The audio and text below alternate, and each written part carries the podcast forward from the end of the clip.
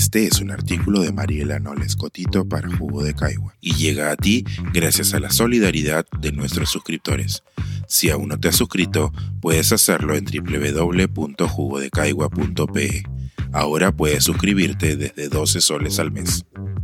Ausencias siempre presentes. El enorme trecho entre la Constitución, las políticas públicas y la protección de la población LGTBIQ.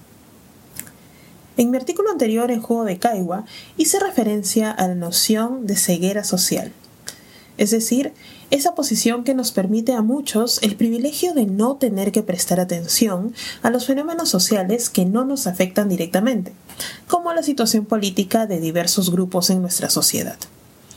Dentro de esta misma ceguera colectiva, muchos de los temas que afectan a la población LGTBIQ se han trivializado o sobre-reducido en el debate público.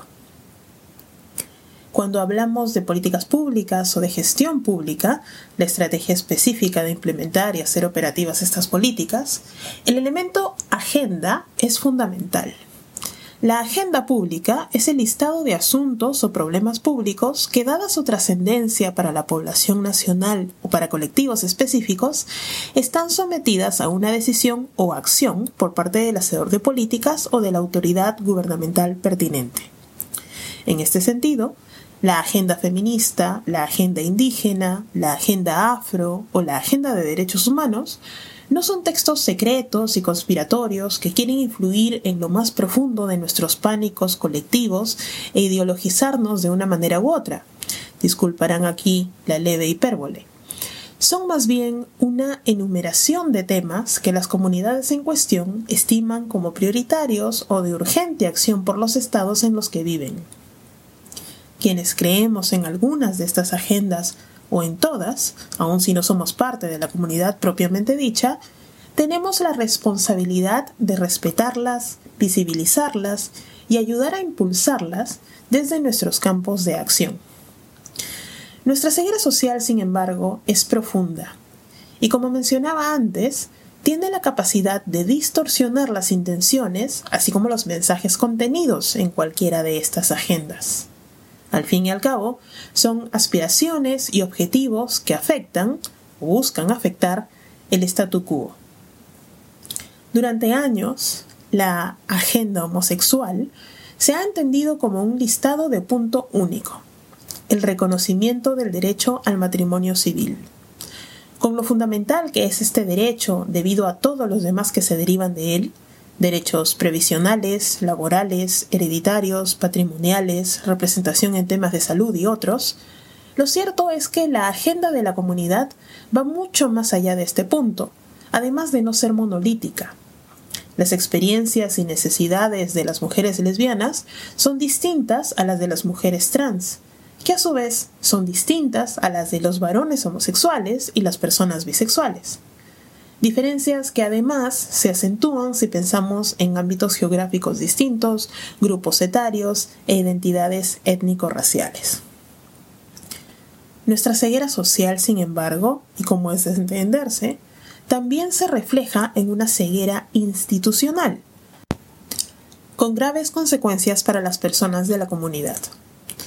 No solo muchos de sus derechos son limitados o no reconocidos estrictamente sobre la base de su orientación sexual y o su identidad y expresión de género, que es la definición exacta de discriminación, sino que además los marcos de gestión pública nacional no han desarrollado herramientas para atenderles.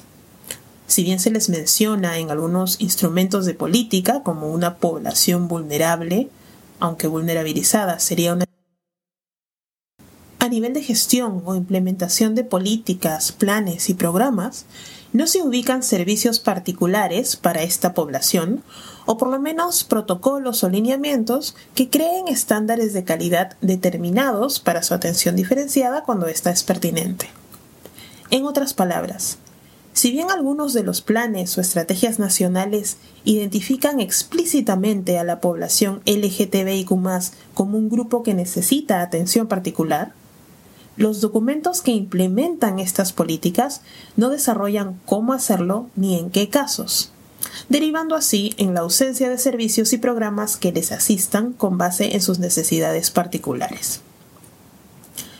Atención en salud ginecológica y de prevención de ETS para mujeres que no tienen relaciones sexuales con hombres, mujeres a quienes también debe dársele acceso a servicios de salud sexual desde una aproximación diferencial, protocolos de atención específicos para la denuncia de casos de violencia en el caso de las personas trans, para minimizar los procesos de revictimización por parte de los agentes policiales o de administración de justicia, la incorporación de herramientas de medición para consignar episodios de discriminación u hostigamiento laboral basado en orientación sexual en los procedimientos de supervisión de condiciones laborales, entre otras son solo algunas de las formas en que la particularidad de las experiencias de vida y necesidades de la población LGTBIQ son ignoradas por el Estado. Siendo importante anotar que la implementación de adecuaciones como las descritas no acarrearían, entre comillas, beneficios exclusivos, sino adecuaciones necesarias para que ésta sea efectivamente incluida en la provisión de servicios estatales ya existentes. Nuestra constitución política establece que la dignidad de la persona humana es el fin supremo de la sociedad y del Estado. El aterrizaje práctico para tan encumbradas palabras debe ser una administración pública que sirva a la ciudadanía en su diversidad y con base en sus necesidades. No adecuar los servicios y programas estatales en base a estas diversas necesidades es dejar las piedras de siempre en la pista de carreras y esperar sentados a que quienes se vienen tropezando históricamente lo sigan haciendo. Este es un artículo de Mariela Noles Cotito para Jugo de Caigua y llega a ti gracias a la solidaridad de nuestros suscriptores. Si aún no te has suscrito, puedes hacerlo en www.jugodecaigua.pe. Ahora puedes suscribirte desde 12 soles al mes.